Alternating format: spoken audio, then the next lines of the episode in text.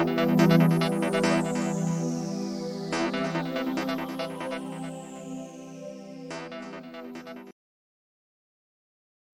家好，我是林子璇，今天来分享二零二一年十一月份的运势。十一月份是从十一月七号一直到十二月六号，哈，不是从十一月一号开始哦。那这一集是要来分享壬日主还有癸日主的人，等一下会依照财运、感情、工作、健康的顺序分享下去。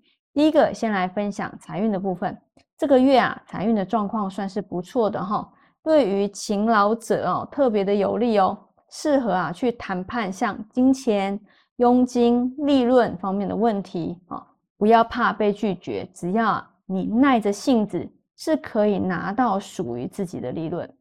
那在感情运方面来说呢，男生女生这个月都是一样哈，感情运没有很好。那你们所期待的出游，容易因为啊意见不合而翻旧账哦。把一些之前不愉快的事情拿出来讲，少了双方的兴致哦。其实出来就是要让对方开心嘛。有时候啊，在感情里面认输也不是一件坏事。那在工作运上面来说呢，这个月工作啊没有很好。你啊就像一匹野马，不喜欢被人家用职位啊或者是权力压着啊，你也不想要听命行事哈。但是耍脾气不要在这个时候啊，先听话办事情啊，有问题再提出来啊，先把情绪放在后面，解决问题要先优先哦。